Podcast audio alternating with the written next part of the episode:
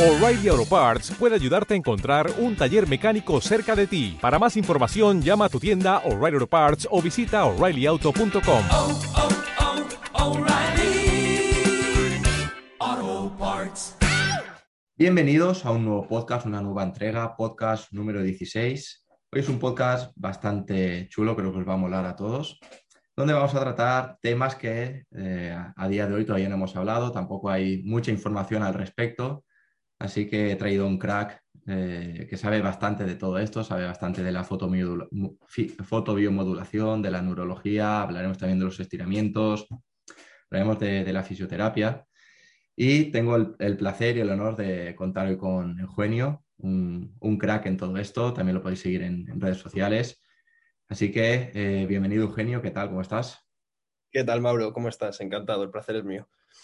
Bueno, eh, nada más lejos de la realidad. Soy un estudiante más, un, aprendiz, un, tío que se ha dedicado a aprender y, y no soy ningún experto en nada.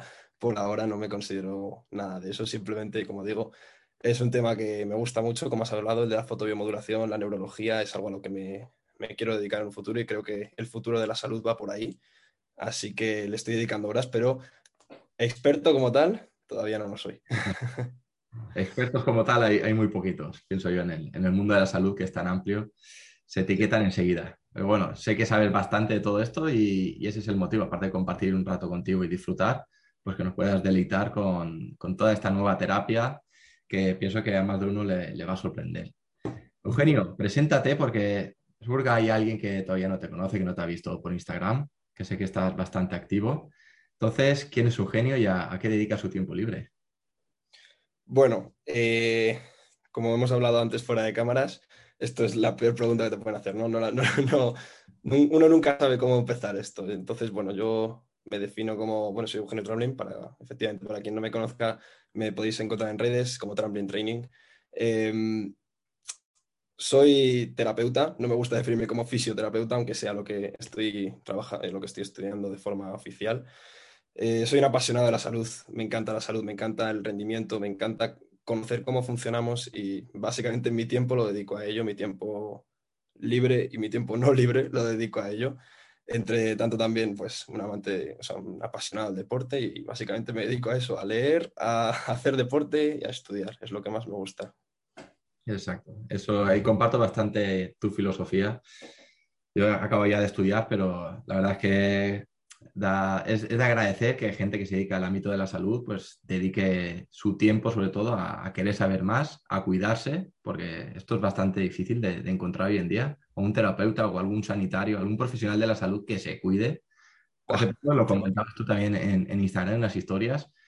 A ver, es que Sí, sí, sí, justo eso. En cuanto lo has dicho, justo eso iba a decir. Es que es, es espectacular. Bueno, yo ahora mismo estoy terminando mis prácticas eh, universitarias en un hospital y es, alucinante, pues justo eso, lo que comentaba. Como, ves como, la hipocresía dentro del mundo de la salud, como ves a un médico que te recomienda no fumar y se sale a fumar en, los descansos, a un fisioterapeuta que te dice que tienes que adelgazar porque te duele la rodilla o te duele lo que sea y es que está obeso.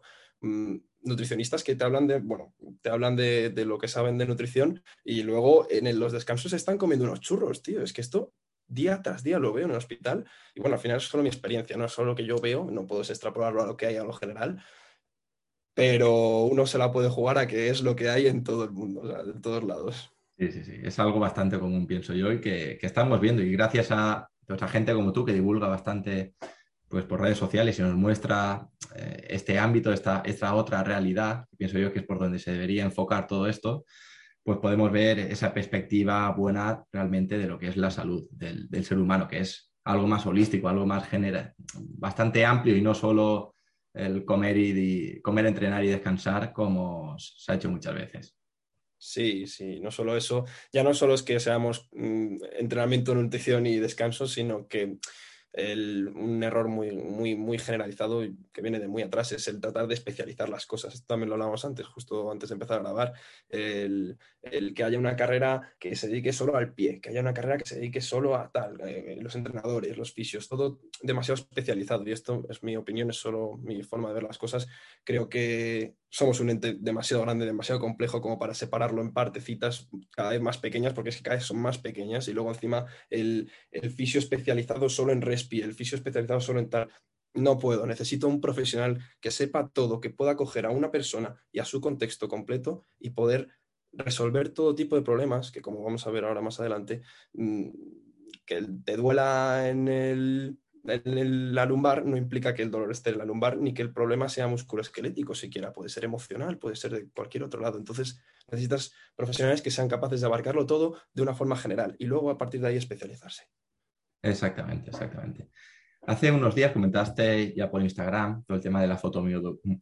Joder, a ver si me sale de una vez por todas y no me trago. Fotobiomodulación. PBM, si quieres, a partir de ahora. es es algo que mucha gente todavía pues, no conoce. Yo es un término que he conocido recientemente. También pues, gente como tú, Carlos Estro, Jorge Rey, que habéis comentado, habéis dado alguna pincelada sobre los efectos y los beneficios de, esta terapia. Y quiero que nos hables acerca de, ella, qué es realmente la fotobiomodulación. Vale, a partir de ahora nos referimos a ella como PBM para que sea más fácil para los dos, porque sí que es una palabra que, que se traba mucho.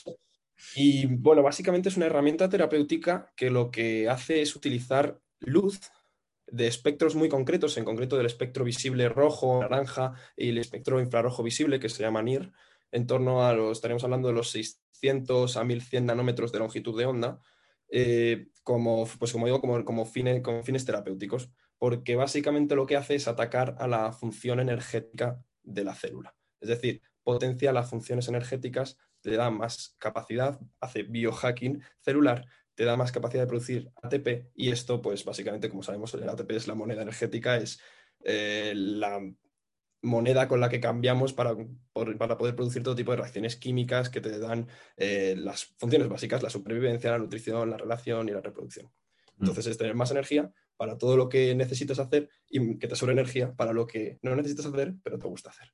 Exactamente. Cuando hablamos de energía a nivel celular, pues es imposible no pensar en las mitocondrias. Realmente, ¿qué, papel tienen estas con, la PBM? Claro, es justo, eso es justo el punto clave. Vamos a intentar explicarlo desde un poco desde la base.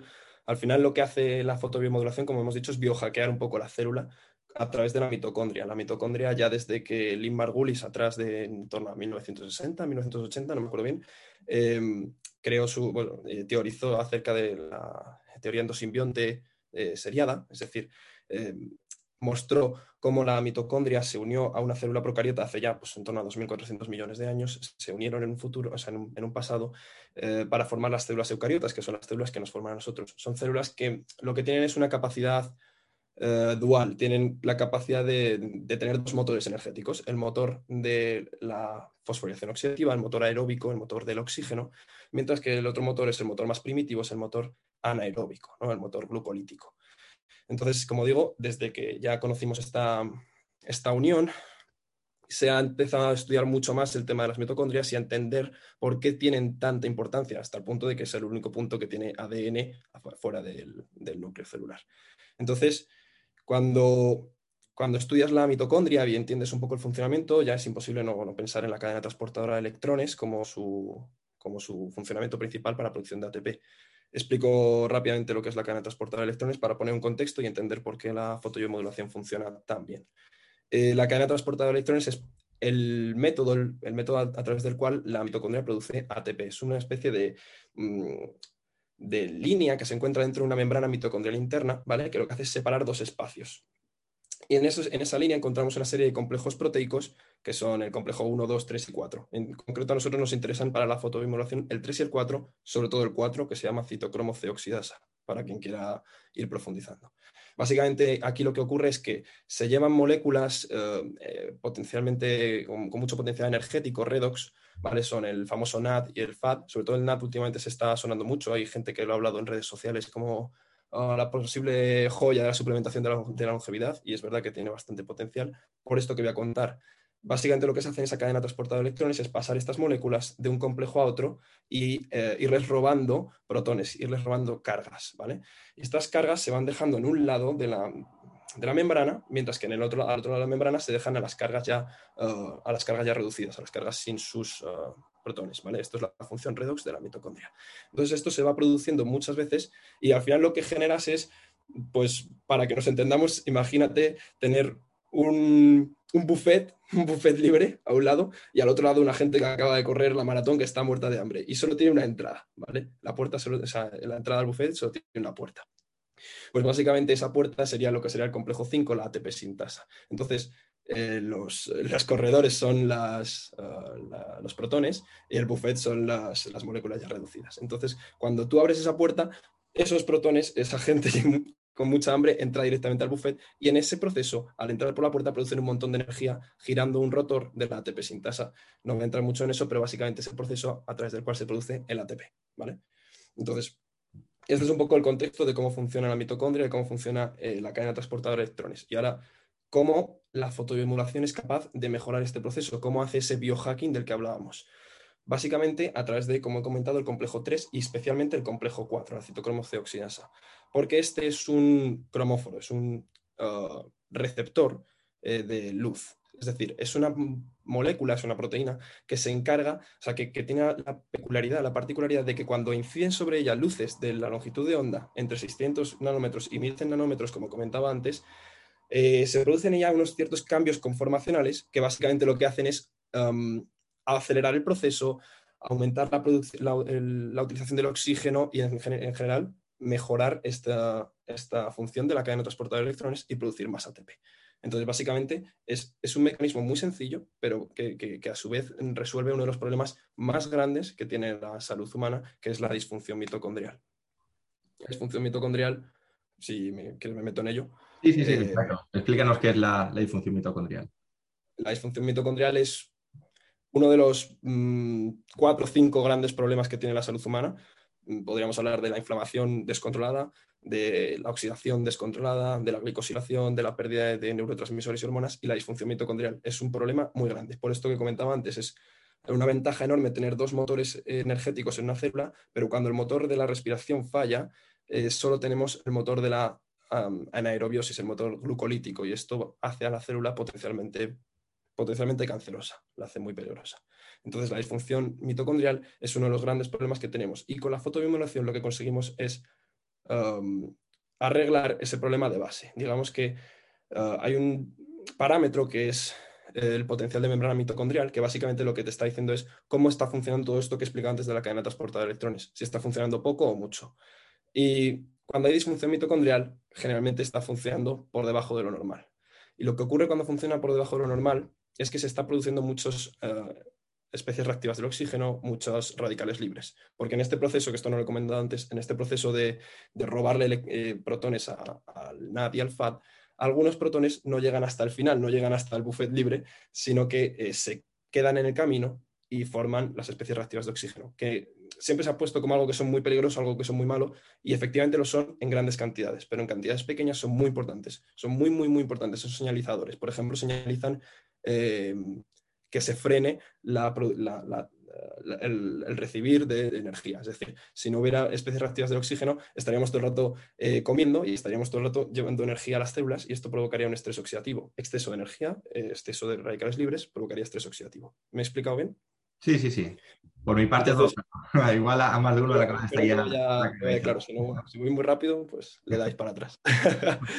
y mm, básicamente, entonces lo que decía es que, eso, que la fotobiomodulación es capaz de colocar ese potencial de membrana mitocondrial en el punto adecuado. En el punto adecuado que, pues, que generalmente es más alto de, de, lo que, de, lo que, ocurre cuando hay una disfunción mitocondrial. Básicamente lo, haciendo lo, que, lo que comentaba antes, pues permitiendo que el oxígeno funcione mejor, el oxígeno es el aceptor final de electrones, lo que hace es controlar la producción de radicales libres y cuando, funciona, cuando se puede utilizar más oxígeno, se eliminan radicales libres y se elimina ese estrés oxidativo que es el, como decía, el, el que provoca eh, la disfunción mitocondrial y el que provoca, por tanto, uno de los grandes problemas de la salud. Entonces ahí está el mayor potencial de, la fotobiomodulación, a nivel molecular, a nivel celular. Exactamente. Entonces, por, por enumerar, por así decir, los, estos efectos terapéuticos que, que tiene la fotobiomodulación, que, por, por, ordenarlo de alguna manera, porque después de, de, de, toda esta información que nos has dado, eh, seguro que alguno se ha perdido, entonces por dejarlo de, de forma esquemática, eh, ¿cuáles dirías tú que son los efectos que tiene el- la PBM eh, respecto a la salud mitocondrial o a la salud en general del, del- del ser humano? Podríamos decir ese, esa- ese potencial o antioxidante ¿no? que estábamos hablando, el- de, ese estrés oxidativo que tenía, a nivel antiinflamatorio, también puede tener algo de beneficios. ¿vale? ¿Cuáles son el, el resto de beneficios que le ves tú, sobre todo, que, que son más importantes cuando utilizamos este tipo de luz? Vale, pues básicamente, como he dicho, lo que viene a solucionar es, eh, viene a atacar directamente a la función energética celular. Entonces, ataca a un, a un concepto tan general que hace que la PBM tenga unos efectos mm, múltiples, unos efectos muy, muy, muy variados. O sea, podemos hablar de que hay estudios que hablan de mejoras en la depresión y la ansiedad, hay estudios que hablan de mejoras en la cicatrización, hay estudios que hablan de antiinflamación, también proliferación y proinflamación, aunque sean contraproducentes, ambos se pueden producir. Eh, efectos en la mejora de la función cognitiva, esto es brutal, en la sinaptogénesis y neurogénesis, por, porque al final, como digo, está atacando a las bases, está atacando a la capacidad de producir energía de las células, de las neuronas, de cualquier tipo de célula. Entonces, sobre eso lo que está haciendo es mejorar su funcionamiento. Cuando tú mejoras el funcionamiento de las neuronas, es más fácil que haya sinaptogénesis, es más fácil que haya neurogénesis, la producción del BDNF, que es famoso, el factor neurotrófico derivado del cerebro, que es eh, promovedor de estos efectos, el efecto antiinflamatorio, que viene dado principalmente porque es vasodilatador. Las luces rojas sabemos que eh, son vasodilatadoras, producen óxido nítrico, también el óxido nítrico tiene mucho que ver en todo esto que he comentado antes, pero no me voy a meter más. Eh, básicamente, como digo, a, través del aumento de la producción de óxido nítrico eh, se produce vasodilatación. La vasodilatación, ya sabemos, aumenta la llegada de nutrientes, aumenta la llegada de oxígeno, aumenta la llegada de energía, es decir, mejora la función del tejido en cuestión. Si tú aplicas a un ligamento dañado, estarás aumentando la llegada de, de nutrientes, estarás aumentando la llegada de oxígeno y demás, facilitará su recuperación, facilitará su cicatrización demás. Entonces son muchos beneficios múltiples, un abanico enorme, pero que todos vienen de un mismo punto, que es la mejora de la función energética celular. Mm, Exactamente. Eh, Y es algo que, que no se tiene en cuenta a nivel bioquímico, por así decir, a nivel también eh, celular. eh, los terapeutas, los entrenadores, nutricionistas, médicos, podríamos decir incluso, no tienen en cuenta to- toda esta función celular de las mitocondrias, del cuerpo humano. Y no van a, a ese origen, no, no tienen en cuenta que realmente somos esas moléculas, esas células, somos seres muy pequeñitos en conjunto y no, no se meten a, a este nivel en el que, que estamos hablando. Entonces, Sí. Dime. Era por hacer un apunte. eh, esto que me estabas comentando me recuerda a un- una conversación que tenía el otro día con un, un buen amigo mío, que es del mundo de la economía y demás, y él me hablaba de la macro y de la microeconomía. Y, cuando yo me hablaba de esto, a mí se me venía a la mente pues un poco una asimilación con la salud. Está el tema de lo macro, que es en lo que todo el mundo se fija, en los macronutrientes, en el músculo, que lo, lo- grande, lo visible, en los ligamentos, en todo eso, y todo el mundo se olvida de que todo lo macro depende de lo micro.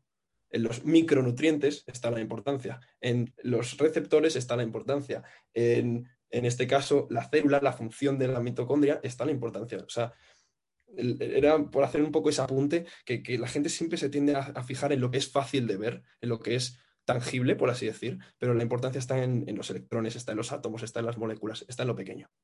Exactamente. ¿Y cómo pueden, eh, para todos estos que nos están escuchando, todas las personas que nos escuchan, que quieren, ya sean terapeutas o no, que quieren empezar a, a utilizar eh, el PBM, qué tipo de luz, porque no, no vale toda la luz, no, no significa luz roja, la típica luz roja que te pueden vender en los chinos, eso entiendo que no, no tiene el, efecto terapéutico que nos estabas comentando. ¿Qué tipo de luz y sobre todo a la hora de comprarla, que tienen que tener en cuenta a la- a la hora de utilizarla?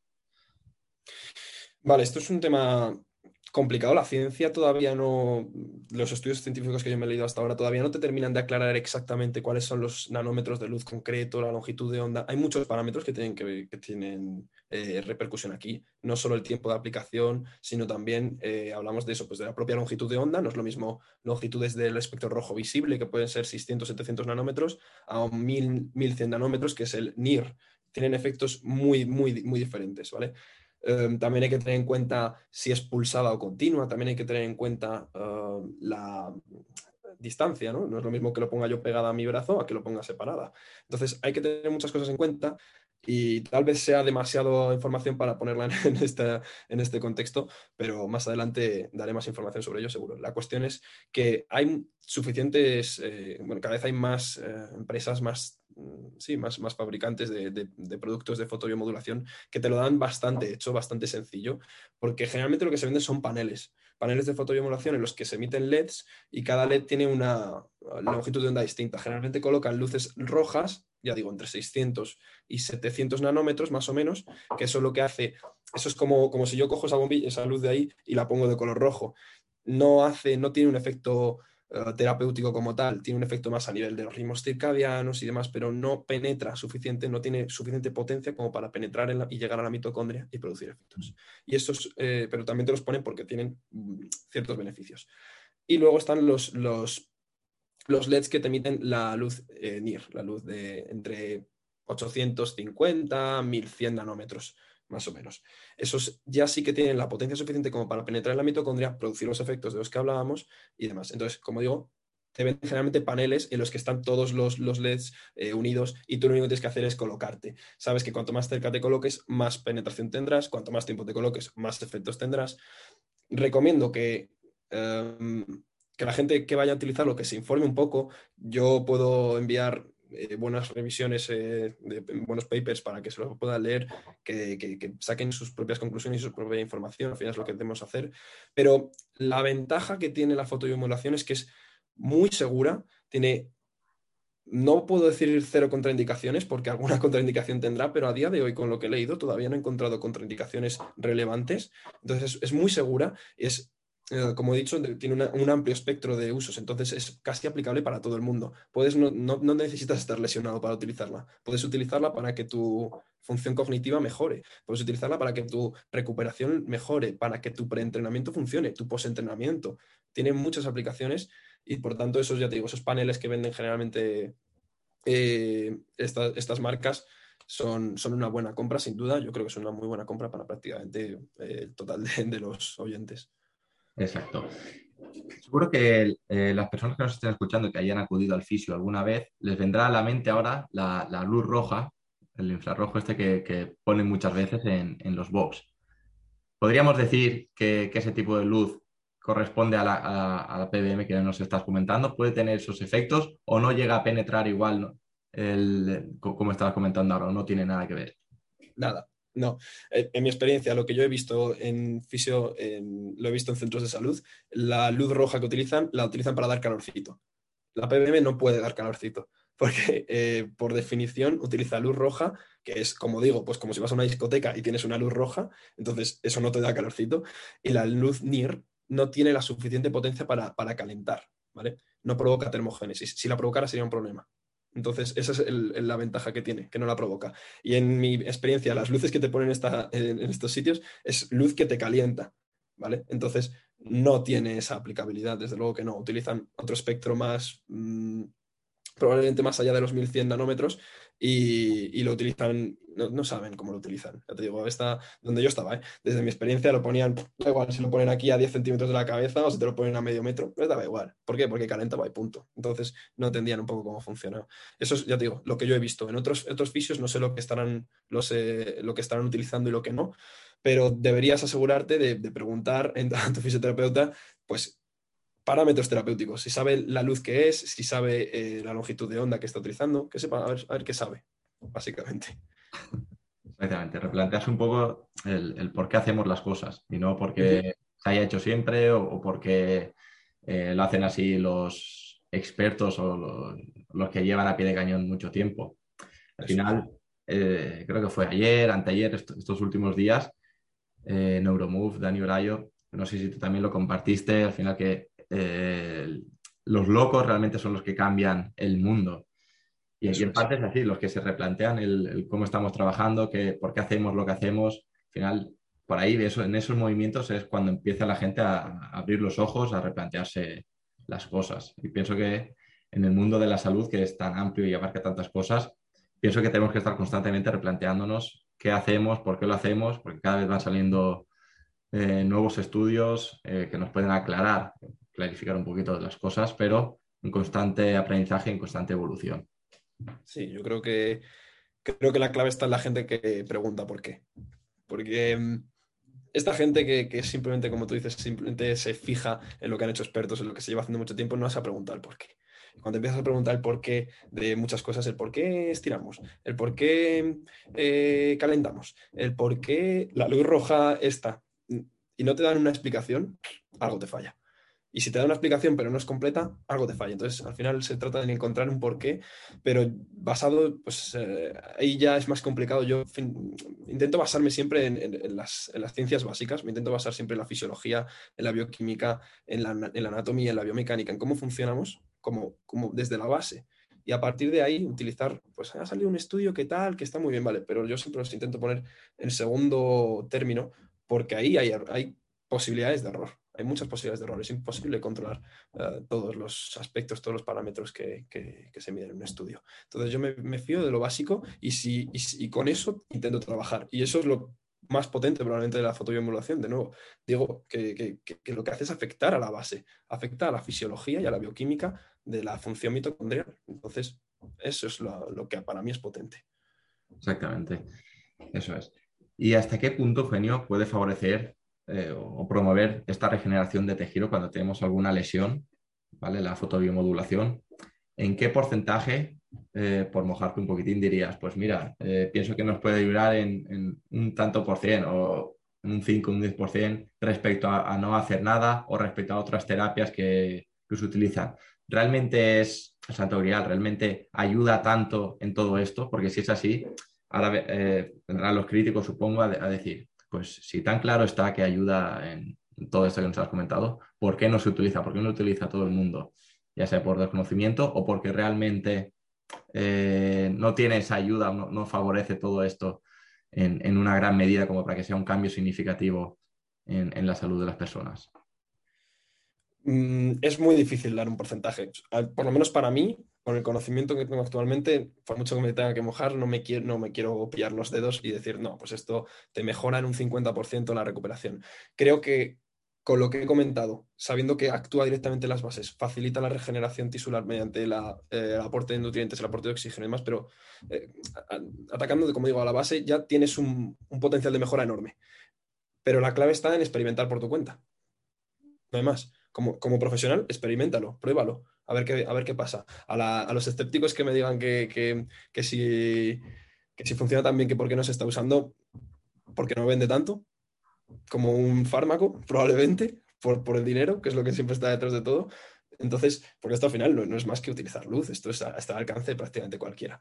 Eh, como digo, no me, no me, puedo mojar demasiado, yo, ah, con mi conocimiento actual, con mi experiencia actual, que es muy corta en cuanto a haber probado la, uh, la fotomodulación en mí mismo, uh, sí creo que tenga efectos enormes, sí creo que se nota, pero no puedo dar datos exactos de, de, esto. Ya digo, si alguien quiere datos exactos, la ciencia está ahí, hay muchos estudios, cada vez hay más estudios, son pocos para lo que debería haber, pero porque es algo relativamente nuevo, al fin y al cabo, solo lleva en conocimiento unos 40 años pero que parece mucho, pero no es, mucho. Pero cada vez va más. Y, y, quien quiera saber datos científicos, quien necesite eso, la, la, ciencia está ahí, yo se la puedo facilitar sin problema. Hmm.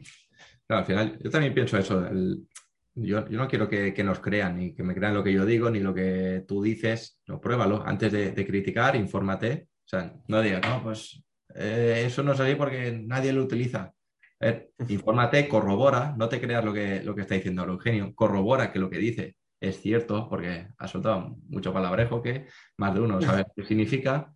Pues tampoco te pido que, que, nadie de los que han pasado por aquí por el podcast te, eh, te, creas todo lo que dicen. Corrobora, busca información, el por qué, que es lo que estábamos hablando, y por qué ayuda, y por qué favorece esto, y por qué lo otro, y luego lo pruebas, y tú mismo lo experimentas en ti, en tus pacientes, y ves eh, los cambios, si hay o no los resultados, y entonces ya podrás tener una opinión bastante crítica y bastante formada para poder rebatir lo que está comentando ahora Eugenio. Eh, es algo que, que, sí que quiero comenzar a, a, implementar, lo de fotobiomodulación. También el motivo del, del venir aquí al podcast, Eugenio, te lo tengo que decir, es porque quiero aprender más sobre todo esto. Había poquito a nivel de, de redes sociales, de Instagram, tampoco me había puesto a investigar a nivel de, de artículos científicos pero eh, la verdad es que nos lo resumes súper bien y Ahí nos hecho un, metaanálisis ahí en un momentito súper, súper bueno sobre todo esto. Siempre se puede eh, pues, profundizar un poquito más lo que estamos hablando de cuánto tiempo, a qué distancia, todo eso, pues que os recomiendo a todos que, que sigáis Eugenio porque muy probable que en, en su Instagram, ¿no? Algo- Pues algo más viendo. Cuando tenga más cosas claras como para poder decirlo, diré más cosas. Pero es pillarse un poco los dedos, ¿no? Porque todo depende mucho de, pues, depende de, de- de la persona, incluso hasta depende de, de su color de piel, probablemente la, la- la- capacidad de penetración. Entonces, es pillarse un poco los dedos así de primeras. Pero bueno, sí, como decías, se puede profundizar mucho más en tema de beneficios. Al final, se puede hablar de moléculas todo lo que quieras, se puede hablar de todos los factores de transcripción que, um, que activa la fotobiomodulación, se puede hablar de todo el tema del óxido nítrico, se puede hablar de mil cosas. Pero todo eso está en los papers. Tampoco me hace falta, si queréis leerlos, están ahí. Pero, pero sí, ya digo, es para mí es, es, es, es muy, muy, ¿cómo decirlo? Mm, especial porque creo que es lo que deberíamos ir buscando, algo que ataque a las bases, algo que no sea invasivo, algo que sea seguro, algo que sea relativamente económico. Es que tiene todo el potencial para ser algo que se pueda implementar, como digo, por entrenadores, en un pre-entreno, en un post-entreno, para fisioterapeutas, en regeneración tisular, para eh, un, ámbito más normal en la mejora cognitiva, es que tiene muchos beneficios, muchos beneficios. Cuando hablamos de luz, seguro que más de uno le está viniendo a la mente ahora el sol. Es algo que, de lo que últimamente se está hablando bastante también. No sé si, si estás también metido en cómo nos puede afectar el, el sol en, todo esto que nos estás comentando, nivel también de, de ritmos circadianos, de eh, esa, ese eh, poder antiinflamatorio también, ¿vale? múltiples beneficios. ¿Qué relación puede tener la fotobiomodulación, el sol, con, con todo esto de los mitocondrias, con todo este proceso fisiológico que nos estabas comentando? Porque seguro que más de uno, a lo mejor por poder adquisitivo, poder económico, no se lo puede permitir el, a lo mejor comenzar ya una terapia de, de luz roja, poner todas las bombillas rojas en casa. Pero eh, no tenemos que olvidar que, que, el sol está ahí, que es algo bueno, bonito y barato que tenemos al alcance todos los días y que múltiples beneficios pues, pueden tener a, a nivel humano. ¿Qué nos puedes comentar acerca de, de todo esto? Vale, eh, el sol y la fotobiomodulación son diferentes cosas. Mm. O sea, en el sol encontramos todas las longitudes de ondas de las que la PBM se nutre y más, porque también, por supuesto, está la luz azul, la luz verde y demás, que también tienen efectos en PBM, por cierto. Eh, pero no vamos a entrar por ahí. La cuestión es que una cosa es el sol, la luz que te llegue del sol, que es más tema biología circadiana, es como lo que comentaba antes de la bombilla, ¿vale? Pues esto sería simular a la, luz roja del sol.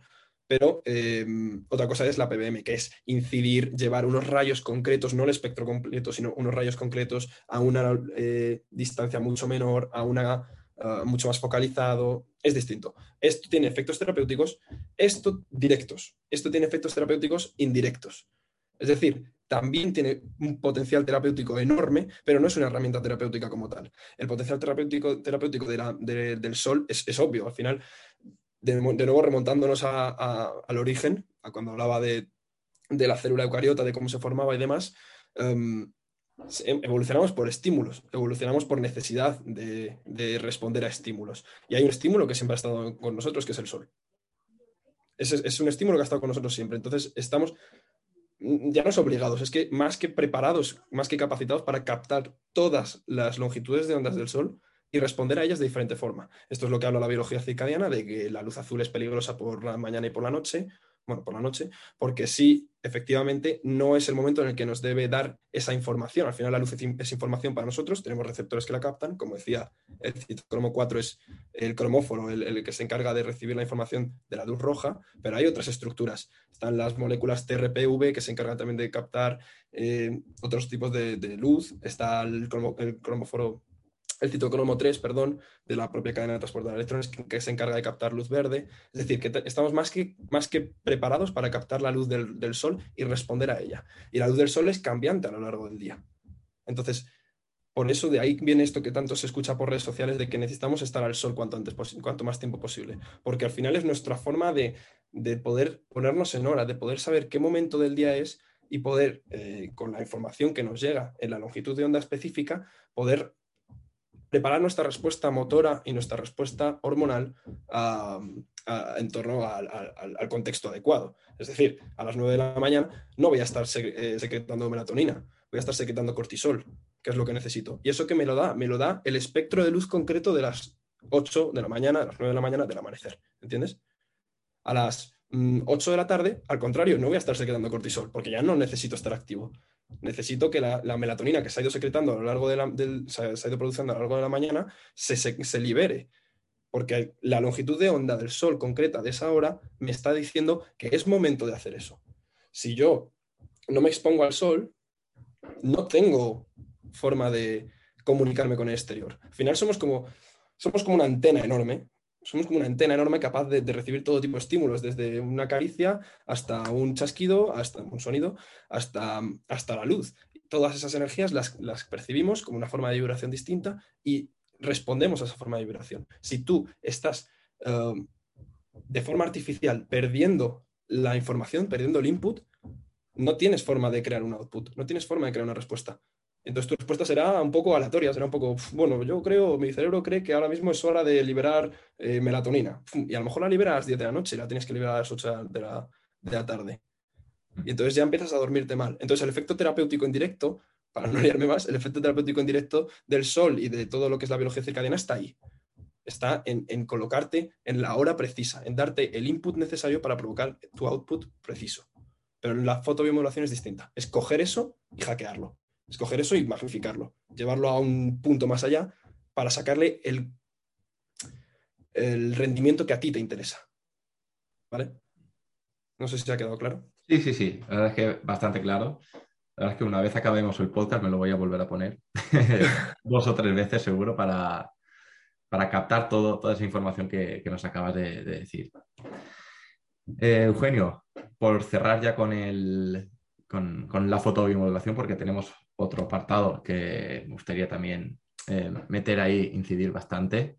Si quieres acabar, hacer un resumen, hacer una conclusión respecto a PBM, a la luz en general, a nivel de, salud, el, micro es tuyo. Eh, puedes despedirte en este sentido eh, sobre esta temática porque ahora vamos con, cosas nuevas y muy buenas.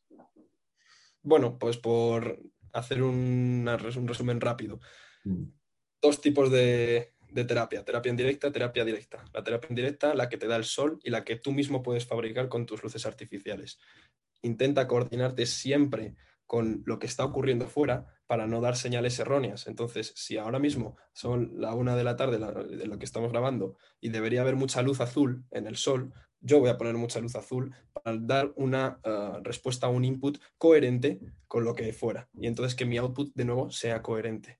Y luego está la terapia directa, que es cogerla en directa y hackearla para tus intereses. Y eso es lo que hace la PBM. A través de longitudes concretas, rojo e infrarrojo cercano, vamos a aprovecharlas, vamos a magnificar esa, esa, on- esa longitud de onda, vamos a llevarla a un punto concreto y vamos a potenciarla mucho para sacar todo su rendimiento. Antiinflamatorio, eh, regenerador, vasodilatador, pro mm, inflamación también, en fin, de todo. Mm. Eso es un poquito el resumen. Perfecto. Cambiamos de, de temática, también a esto le tenía bastante ganas, creo que a más de uno también le, le va a explotar ahora la cabeza con, con todo esto porque va a afectar directamente y vamos a ir a, a meter el dedo en el ojo, eh, sobre todo en su sistema de, de creencias respecto a los estiramientos. ¿Vale? Eh, ha- hace poco te mojaste también en, en Instagram, en un Reels, y eh, quiero que tratemos todo esto desde la función neurológica.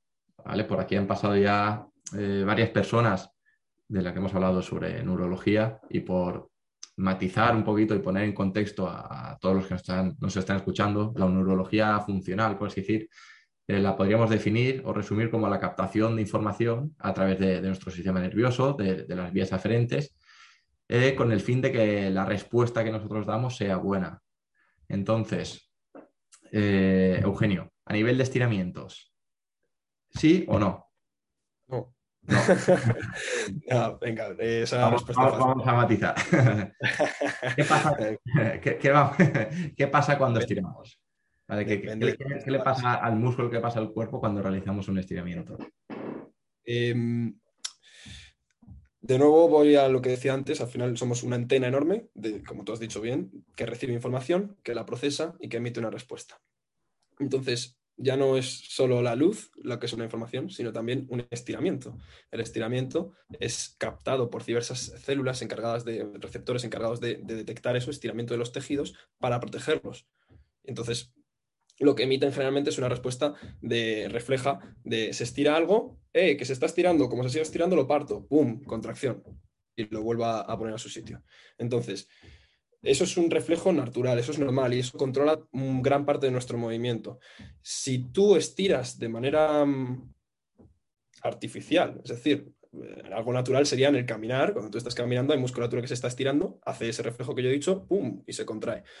Cuando cuando tú de, manera artificial te estás poniendo a estirar tus isquiotibiales para poner, para, pues, pues, no sé, con el motivo con el que te pongas a estirarlos, lo que estás haciendo es inhibir ese reflejo que se encarga de proteger las estructuras. Sin ese reflejo que se encarga de proteger las estructuras, hay un riesgo de lesión muy elevado porque básicamente digamos que has atontado a esos receptores que se encargan de, saber cómo es la longitud de las fibras musculares o de las fibras tendinosas y demás. Entonces, si no saben en qué posición está la fibra, si no saben si está así de larga o así de larga, no van a poder avisar cuando se estire de más y te puedes romper. Te puedes romper porque has perdido tu input y como has perdido tu input, tu output es erróneo. Entonces, no sé si, con eso vamos entrando bien. O... Sí, sí, sí, sí, perfecto. Para, comenzar, para calentar, está bastante bien. eso daría también para, un buen podcast, el calentamiento. Al final, los estiramientos, eh, también hay que matizar qué tipo de estiramientos hay que, en función de qué tipo de estiramientos hablamos, de el, el efecto que puede producir sobre este reflejo miotático, por ejemplo, o a nivel de longitud ¿vale? Lo, que buscamos es que el músculo esté normalmente eh, a un nivel normoreflexivo. Entonces, tenemos ese síndrome de, isquios cortos, por ejemplo, porque es de, lo más común, de lo que más eh, podemos ver en el día a día, tanto en personas jóvenes como mayores, y de lo que más a nivel de médico podríamos decir que, mandan eh, terapias de estiramientos o mandan protocolos de estiramientos para salir de, ese síndrome de, isquios cortos.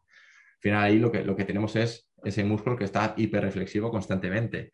Entonces, si, corrígeme si, me equivoco, porque aquí controlas bastante más que yo, si lo que hacemos es comenzar a estirar eh, a saco esa musculatura, esa musculatura isquiotibial o isquiosural, eh, el, tono, por así decir, de la musculatura pasa a ser hiporreflexivo. Dura unos segundos, que es el efecto normalmente del estiramiento, en función del tiempo que lo hayáis hecho, de la intensidad, de lo que le hayáis apretado no, 5, 8, 10, 15 segundos y volveríamos a ese estado hiperreflexivo, sin estar nunca en, lo que decíamos entre esos dos umbrales, que es lo que nos interesa, para, que, para no perder el, reflejo, para que si hay un sobreestiramiento, pues que, las estructuras puedan hacer eh, la función que corresponde para evitar romperse. ¿No? ¿Es así? Sí, es, así, más, o menos. sí. sí. Yo tampoco, también coger siempre, como decía al principio del podcast, con pinzas todo lo que yo digo, porque al final yo estoy aprendiendo esto y, voy por donde voy. Em, al final, eh, lo, que, lo que has dicho está, es, correcto. Hay es músculo que está hiperreflexivo, que está hipertónico, que está más duro de lo que debería y más contraído de lo que debería. ¿Y eso por qué? de nuevo hay que preguntarse el por qué. El por qué puede ser nadie se pregunta el por qué. Entonces, como decías, estos médicos fisioterapeutas convencionales ven algo eh, tenso, ven algo contraído, ven algo hipertónico y directamente van ahí a meter dedo, a hacer daño y a relajar. Entonces, efectivamente, el, efecto de ese estiramiento es directamente proporcional al, tiempo aplicado. Cuanto más tiempo estés estirando, más tiempo va a durar el efecto, pero muy probablemente el cerebro vuelva a colocar ese estado de hipertonicidad en el músculo. ¿Por qué? Porque está protegiendo algo. Eso no está porque sí. no tiene ningún sentido. Las cosas pasan por algo y en el cerebro, el cerebro siempre manda las cosas por algo. Entonces, ¿por qué ese músculo está así? Eso es donde tienes que ir. Ya, ya has encontrado la primera buena pregunta, pero eso es lo que no se suelen hacer esta, esta clase de profesionales. Entonces, em, si tú aplicas el estiramiento, como digo, lo que máximo que puedes conseguir es durante un tiempo bajar la eh, reflexibilidad de ese, músculo y provocar ese potencial, eh, esa potencial, ese potencial tramo de peligroso de tiempo, porque es un tramo en el que había una protección y tú la has quitado.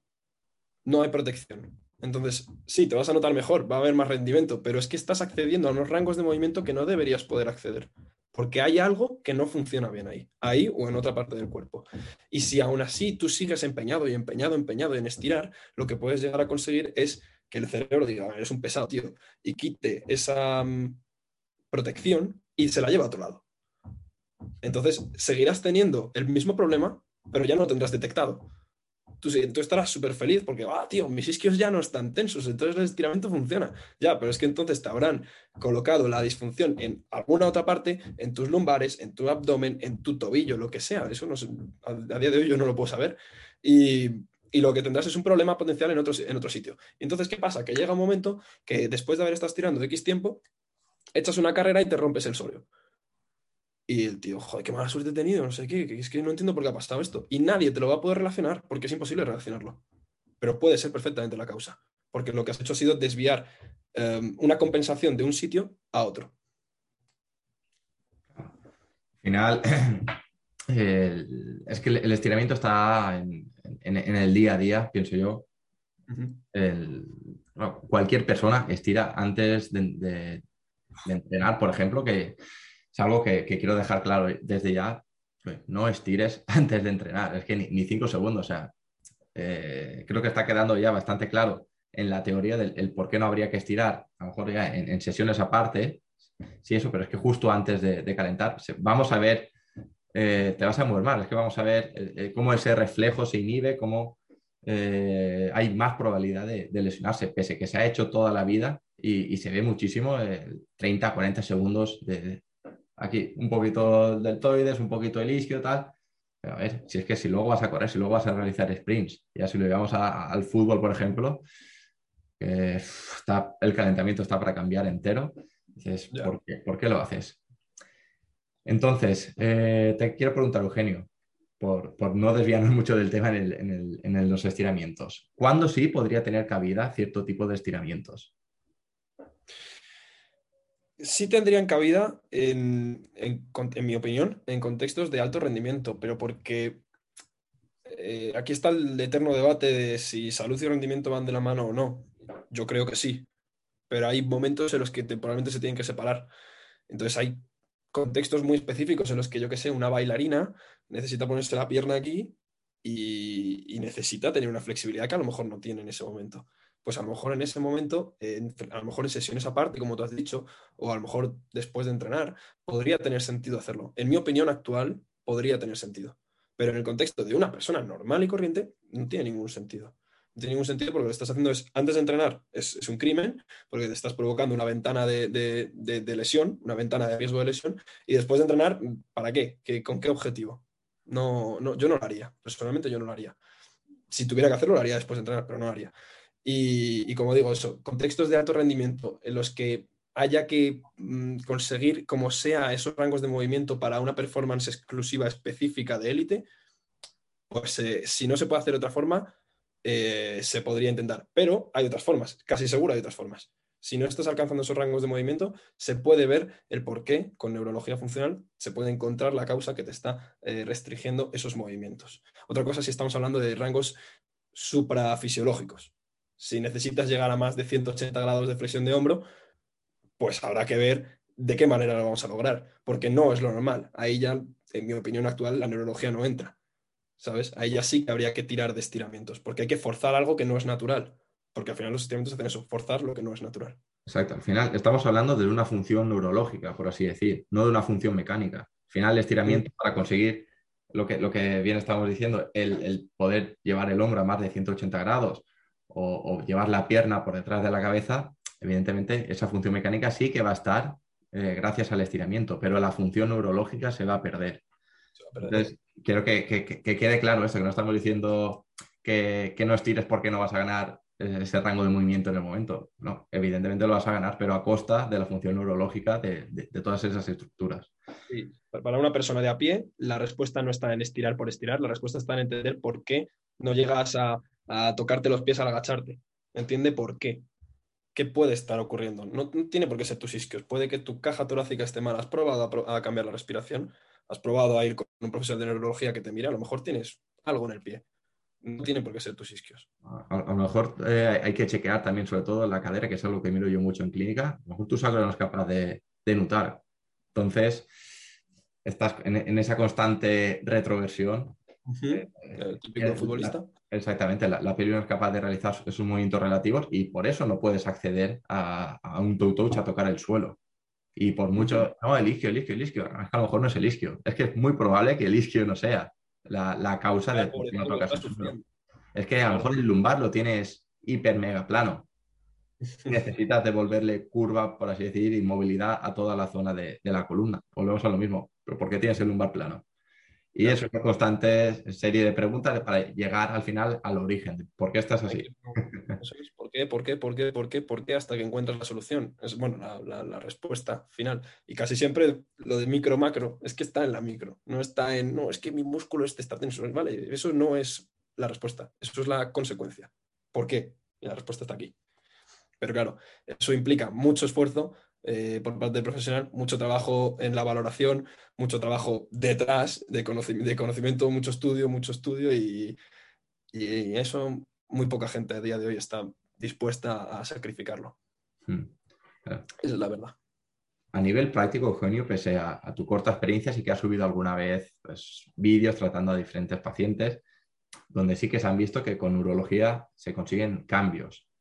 Entonces, para que la gente eh, vea un, caso práctico, un ejemplo de, todo esto, del por qué no hace falta estirar, eh, me gustaría, si te viene ahora a la cabeza, que nos explicaras algún caso reciente o algún caso que te haya marcado, o puede que incluso no sea tuyo el caso, ¿vale? Que no lo hayas hecho tú, sino otro profesional que trabaje también con este tipo de, de metodología, donde hayamos visto, o que nos explique un poco el modo operandis, donde sin estiramientos hayamos conseguido eh, esos grados de movilidad que, que necesitamos, o de volver a el, tono eh, o esa, eh, ese estado normo-reflexivo a, a la musculatura.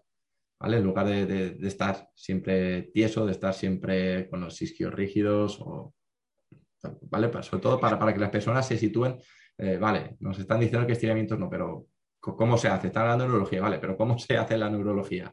A nivel de, de- de- de caso, tampoco hace falta desvelar ahora mismo el, truco y el secreto, tampoco no estoy diciendo eso, pero sí que para que hagan un, mapa y un esquema mental de cómo se trabaja, ¿vale? Sin, sin estiramientos. Tuve hace no mucho un caso, que no lo grabé y me habría gustado grabarlo para ponerlo en Instagram, de un futbolista que había tenido operación de cruzado, evento cruzado. Y, y ya habían pasado dos años, que es el tiempo de regeneración que necesita el, tejido para recuperar, o sea que lo estaba haciendo bien. Pero eh, neurológicamente no lo, habían, no lo había visto ningún profesional. Él estaba ya entrenando, pero mm, se notaba torpe, se notaba lento, no se notaba como, como él era antes, lógico, porque al final perder el cruzado, roto por completo, es un cambio en la capacidad de, de- de recibir información, un cambio en el input enorme a nivel, a nivel cerebral. Entonces toda la respuesta se ve muy alterada. Entonces, y le fui a ver el otro día y el primer, lo primero que tuve que arreglar fue tema de la cicatriz. Tenía disfunciones a- asociadas a la cicatriz que le eh, cambiaban la, eh, la capacidad de los isquiotibiales y de los, y de los cuádriceps de, de- trabajar bien. O básicamente trabajaban mal, estaban inhibidos y no funcionaban bien. Y él se notaba muy, muy, muy tieso de cadena posterior. Él le pedías que llegara, que se fuera a hacer un toe touch y no, no, no llegaba a nada. O sea, estaba tieso, tieso, tieso. Y fue tratando esta cicatriz, como mejoró instantáneamente toda la función de eh, cuádriceps de la propia pierna, isquiotibiales de la propia pierna y la pierna contraria, cuando le volví a pedir esa prueba y, mejoró sustancialmente, porque al final lo, único que, fue, que tuve que hacer fue restablecer la función, restablecer la información que le llegaba a partir de esa cicatriz. Um, y luego, pero no, mejoró del todo, y luego lo que tocamos fue eh, en un ligamento del sacro, de sacro, sacroiliacos. Ese también estaba disfuncional y también al arreglarlo con neurología, al mejorarlo con neurología, el, el cambio fue instantáneo. Básicamente era el ejemplo que has puesto tú. Isquiotibiales tensos, aunque estaban inhibidos, isquiotibiales tensos, por una disfunción de cicatriz de- del cruzado y por el ligamento sacroiliaco. Arreglando las dos cosas, el cambio fue espectacular. Se le notaba ya no solo al caminar, como eh, toda la musculatura se, em, se contraía, se inhibía como debía, es decir, había movimiento en los tres planos, movimiento aquí y también en el toe touch el cambio fue espectacular. Entonces, bueno, es un caso que ya te digo, me habría gustado poderlo traer en vídeo porque, porque sería más fácil de entender, pero es un poco una forma de ver que, el, eh, estado muscular no es más que em, la respuesta a la información que tiene el cerebro. En este caso, una información alterada por un ligamento que estaba funcionando mal y por una cicatriz que había trastocado absolutamente todo en su cerebro por diversas cuestiones. Mm, como digo, un cruzado al final lo que provoca es eh, un cambio enorme a nivel del input eh, que le llega al cerebro. Hmm. Claro, al final subiste también uno de, la mano, creo recordar, hace, hace poco. La verdad es que bastante, bastante guay y os, recomiendo a todos los que hayan llegado hasta aquí, después de 50 minutos, pues que os paséis por Instagram, eh, le stalkeéis un poquito y miréis posts anteriores y podréis ver eh, un ejemplo bastante claro, con, con voz superpuesta, super currado, que quede muy claro cómo se trabaja eh, con, neurología. Y el cambio en un momento es, es brutal. Sí, sí, sí. Fueron, ese, ese en concreto fueron pues yo que estoy iniciándome en esto y que soy un pringao, como quien dice, eh, fueron 25 minutos de tratamiento lo que tardé.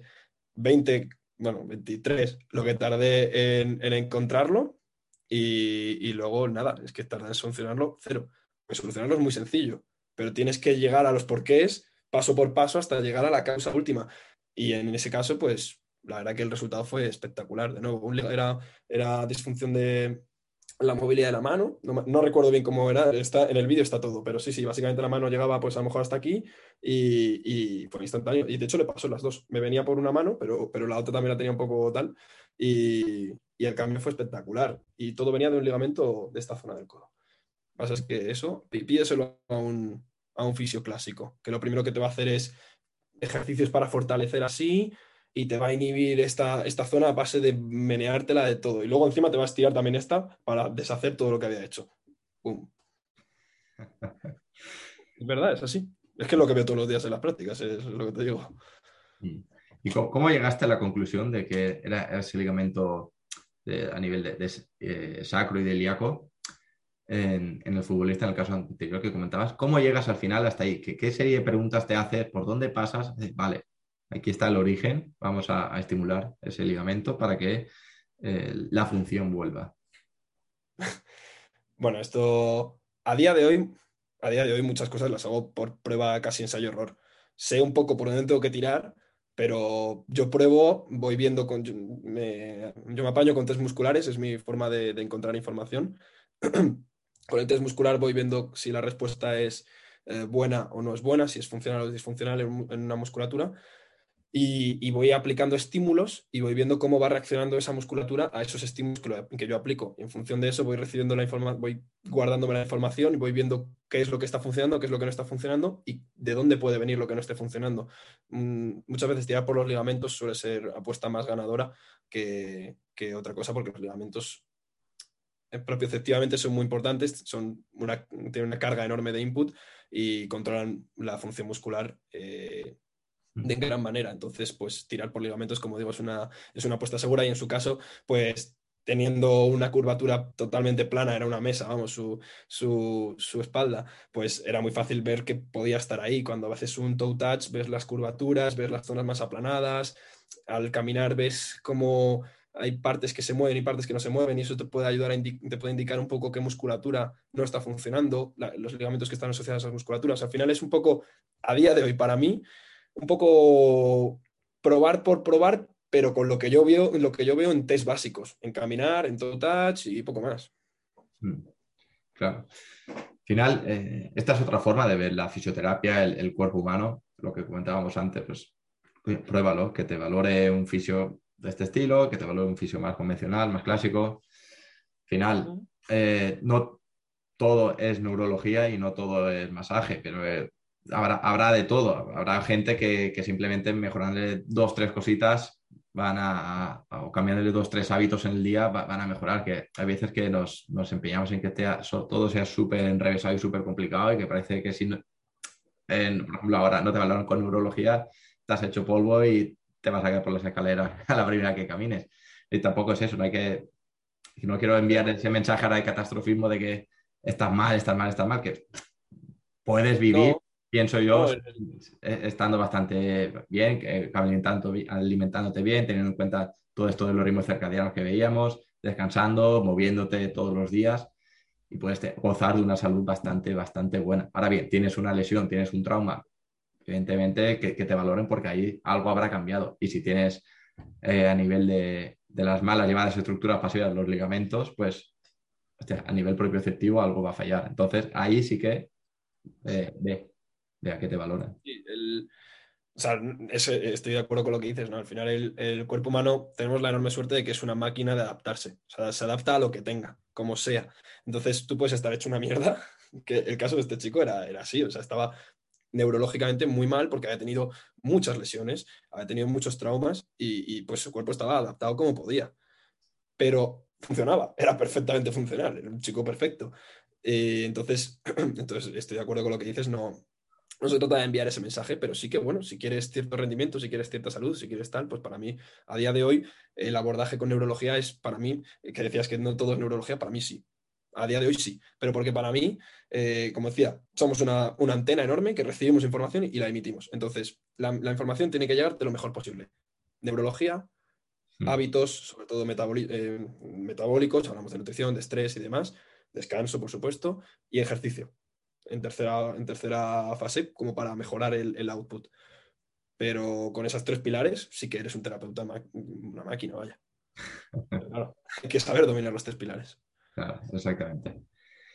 Eugenio, por ir cerrando ya el podcast, otra de las preguntas que suelo hacer siempre y que más eh, dudas suscitan entre, entre los invitados porque no saben por dónde tirar. Se te ve un tío con la mente bastante abierta, eh, que te gusta informarte, que te gusta eh, conocer la opinión de diferentes personas para luego crear la, tuya propia. Supongo que este pensamiento crítico y esta forma de ser tuya, eh, algo habrá hecho para que llegues a pensar así. Entonces, eh, ¿qué nos recomiendas a todos los que, a todos los que te estamos escuchando? ¿Qué libros, qué formaciones, qué personas nos recomiendas escuchar o leer que te hayan hecho a ti cambiar mucho a nivel personal y a nivel profesional, también podemos decir, para todos los terapeutas que quieran tanto profundizar con la fotobiomodulación que nos estaba, que estabas hablando, ahora con todo esto de la neurología, y luego a, nivel personal, sí que me gustaría algún libro, algo, algún podcast, algo que te ha hecho cambiar eh, a, nivel mental muchísimo, te ha hecho un clic y, ver el, mundo, ver la vida de otra forma diferente. Uf, súper, súper difícil, súper difícil. Eh, recomiendo a la gente que, que lea mucho, que se informe sin parar, que, coja información de todos lados, pero que tenga mucho cuidado también con la información, que, con, con- con el, el- informador, con a quien, escucha, porque es lo más, la atención, la atención es lo más importante que tenemos, sin duda. A día de hoy la atención es tu mayor valor y a quien le prestes atención es, es primordial. Entonces, lee mucho, infórmate mucho, pero selecciona muy bien tus fuentes. Para mí, nunca puedo no mencionar a los chicos de Revolution, a mí me han, me han dado muchísimo y para mí son referentes máximos, son mis mentores. Eh, a nivel de metabolismo, a nivel de, de todo lo que es lo de, lo de la, la nutrición, el descanso, el estrés, todo eso, siempre menciono también, o me gusta mencionar a Ernesto Prieto Gratacos, también es mi mentor y también le tengo un cariño especial. Eh, me gusta, a ver qué más puedo informar. En cuanto a libros, hostia, en cuanto a libros, eh, para terapeutas, eh, The Sparking the Machine, lo tengo a medias, o sea que estoy recomendando un libro que todavía no me he leído, pero sé que es suficiente, o sea, con lo que he leído, suficiente para que a muchísima gente le cambie por completo la forma de entender el cuerpo. Es un libro muy bueno para entender el concepto más global, más holístico, más integral de- del cuerpo. Es imprescindible. Eh, así que es un buen libro. En cuanto a libros que me hayan marcado y mucho, que me hayan hecho cambiar la forma de pensar, eh, el, de- el libro de Dejar Ir, el libro de Dejar Ir, de David Hawking. Mm. David Hawking, Uf, Sí. soy muy malo con, tengo una memoria muy mala. Sí, sí, sí. Sí, ¿lo has leído? Sí. Me gustó muchísimo. lo ese tengo libro me pendiente. gustó. Mm. Es un libro muy bueno porque es para terapeutas y para pacientes. A todo el mundo le sirve. Es muy bueno. Y, y ya más a nivel personal, pa, pa, pa, pam. Sé que Hábitos Atómicos, creo que lo leíste hace poco, puede ser. No, no lo he leído, me lo han, me lo han regalado, pero no lo he leído, lo tengo aquí. Está ¿Viste la esperando. foto de- No, Claro, claro. La- subí la foto del postureo de abierto para, para parecer que estoy leyendo, pero todavía no me lo he leído. no, tengo una pila de libros tremenda. Em, la- hay un libro que me gustó mucho que se llama eh, La Guerra del Arte. La Guerra del Arte de Steven Pressfield, creo que es. Ese libro lo recomiendo a todo el mundo. Vamos, yo he cometido el enorme error durante 19 años de mi vida de no leer, no me gustaba. Y es que no entendía que había libros que no eran novelas y demás. No estoy diciendo que no hay que leer novelas, simplemente que no le entendía la practicidad de los libros. Y descubrí los libros literalmente hace nada y, ahora soy un devorador de libros. Entonces, eh, por favor, que la gente lea todo lo que pille, todo lo que pueda, porque al final leer es... En un libro tienes resumida la vida de una persona y, puedes sacar muchísima información. Ese libro, La Guerra del Arte, es espectacular para creadores de contenido, o sea que a ti te va a venir muy bien, es espectacular, pero también para todo el mundo en general. A mí el tema, eh, en, ese, en ese libro me, me resaltan bastante el tema de la espiritualidad. No es que lo resalten mucho, sino que eh, lo tocaban de una forma que a mí me llegó mucho, personalmente a mí me llegó mucho y me ha hecho crecer mucho como persona ese tema. No vamos a entrar en ello porque ya estamos terminando el podcast, pero eh, sin duda lo recomiendo. Así que ahí dejo un poco mis fuentes de información más importantes. Al final, eh, me, gusta hacer este tipo de preguntas, tanto para mí, para conocer también en, quién os fijáis, qué leéis, qué os gusta, y para dar recomendaciones, porque, como bien decías, el, libro muestra el sistema de creencias o cómo piensa o la vida de una persona resumida. Lo, que esa persona pensaba lo tienes ahí en, en 300, en 400, 500 páginas. Que sí que se puede explayar muchísimo más. Luego ya pues te puedes leer todas las obras, que para eso está. Pero eh, eh, con la facilidad que tenemos hoy en día, eh, con 15, 20 euros que valen los libros, de leer diferentes autores, y si estás un par de años a tope leyendo, es que, es que puedes saber muchísimo de cualquier tema, de cualquier tema. literalmente te puedes hacer un experto en el tema que te propongas. Haces un scanning del, del mercado, ves los libros que hay en, en la temática que te interese, seleccionas eh, unos cuantos, 4, 5, 6, 7, 8, 9, los que sean, y, y es que eres un experto. Si has cogido buenos libros, de bien, has hecho bien ese estudio de mercado, eres un máquina en ese tema. Mm. O sea, eres un máquina. En los libros encuentras de todo. Yo, yo he aprendido muchísimo más, muchísimo más de los libros que he leído en este último año, que tampoco ha sido mucho. A lo mejor me he leído 40 libros, pero en, en esos 40 libros he sacado más información que en los últimos dos años de carrera, que en todo lo que llevo de prácticas y que bastante más. Es una Claro. barbaridad. Iba a darle un palo también a la, a la universidad. Y es que muchas Sí. veces nos leemos. a ver, también hay que, hay que diferenciar. Y, y con esto acabamos porque si no se nos va también a, a tres horas. No es que hagas un curso de fin de semana y ya sabes más que uno que ha hecho la carrera. Sabrás más sobre esa temática, porque al final el cuerpo humano, como bien decíamos, es muy amplio. Pero si tú eres capaz de, de poder meterte en diferentes temáticas, porque al final un fisio pienso que debe conocer muchísimo de, entrenamiento también, de nutrición, de descanso, de, todo esto de la luz que estábamos hablando. Y, y un CAF también, un entrenador también debe conocer qué hace un fisio, ¿vale? Sobre todo si es un CAF eh, que está metido en el mundo de la adaptación, o que está metido en el mundo de las lesiones, o que lleva un equipo de fútbol, al final debe conocer también qué están haciendo los fisios y, y qué está haciendo previo a llegar a él, al, al- al entrenamiento. Entonces, hay eh, diferentes libros de... Es que te puedes leer, por ejemplo, los de Vadillo, dos, tres libros de Vadillo, y a nivel de fuerza dices, si es que ya sé, o, un par de Vadillo y un par de los dos de Power Explosive, que son relativamente sencillos, es que sabes ya muchísimo más de entrenamiento que, y con unas muy buenas bases de, de- de fisiología que cualquier persona que ha salido de la carrera, porque al final es memorizar, soltar el examen de mala manera y fuera. Y seis créditos más. Literal, sí, bueno. Yo soy, tengo una opinión un poco radical en esos temas. Yo creo que, esto no- creo que lo hemos hablado antes, yo creo que no debería existir un INEF, un fisio, un nutri, un podólogo, un enfermero, un médico, tal. Para mí, en mi opinión, deberían agruparse todos bajo una misma rama, porque todos deben tener un mismo conocimiento, todos deben saber las bases perfectamente. O sea, no se les puede escapar nada de las bases, nada de, de las, de, los, de los troncos de la biología, de la bioquímica, de la fisiología, de la, la eh, anatomía, todo eso, lo tienen que saber, todos, imprescindible. Y a partir de ahí te puedes especializar y hacerte terapeuta físico, terapeuta psicológico, terapeuta no sé qué. Vale, eso es lógico.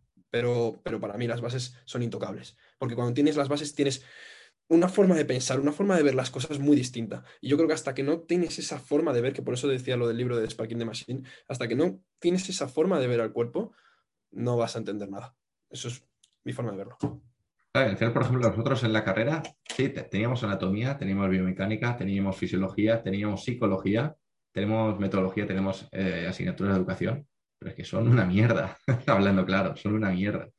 Entonces, eh, pienso que es que no puede ser que te lees un libro de, de dejar ir y dices, es que ya sé cómo ayudar más a una persona a nivel psicológico, a un paciente, que con una carrera, perdón, que, con una asignatura de la universidad, que coño, que deberían ir a lo, a lo básico, pam, pam, pam, pues por lo menos a no cagarla. Y no puede ser que te leas dos, tres libros de, psicología, de desarrollo, de crecimiento personal y, te sientas más preparado para ayudar a una persona, a, un paciente en clínica cuando está mal, cuando está lesionado, que son momentos duros. Eh, ahí, por meter ahí, darle una pollita al, sistema educativo y, empezar a, cambiar las cosas. Y para eso está también los podcasts. Información gratuita, de momento, no, digo que vaya a hacer un Patreon ahora, pero información gratuita eh, al alcance de todo el mundo con profesionales como tú, Eugenio, que, nos estás aportando muchísimo en, esta charla. Eh, muchas gracias.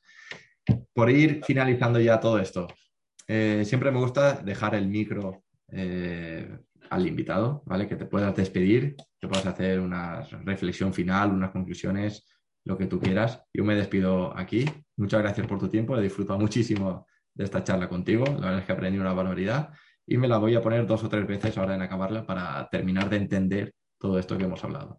Muchas gracias por tu tiempo, Eugenio. El micro es tuyo. Bueno, pues gracias a ti por invitarme. Es una, siempre es un, lujo tener estas oportunidades de hablar, de, pasar un rato con, gente que, que suma y, poder sumar y dar mi, bueno, mi, mi, visión y mi granito de arena a, esta, a este mundillo, a esta comunidad. Tampoco tengo mucho más que hablar, creo que ya he hablado bastante, me he metido una buena paliza, así que nada, simplemente termino diciendo eso, pues que, no os creáis nada de lo que he dicho, que, que tratéis de, encontrar vuestra propia conclusión, coger lo que yo he dicho, lo que dice el otro, lo que dice el paper, juntarlo, probar y, así es como llegáis siempre al éxito, probar vuestras propias, eh, tener vuestras propias conclusiones con vuestra propia experiencia, formaros mucho, elegir bien a quién le dedicáis vuestra atención y, y no paréis de crecer que de eso va, de eso va la cosa. Eso es. Muchas gracias.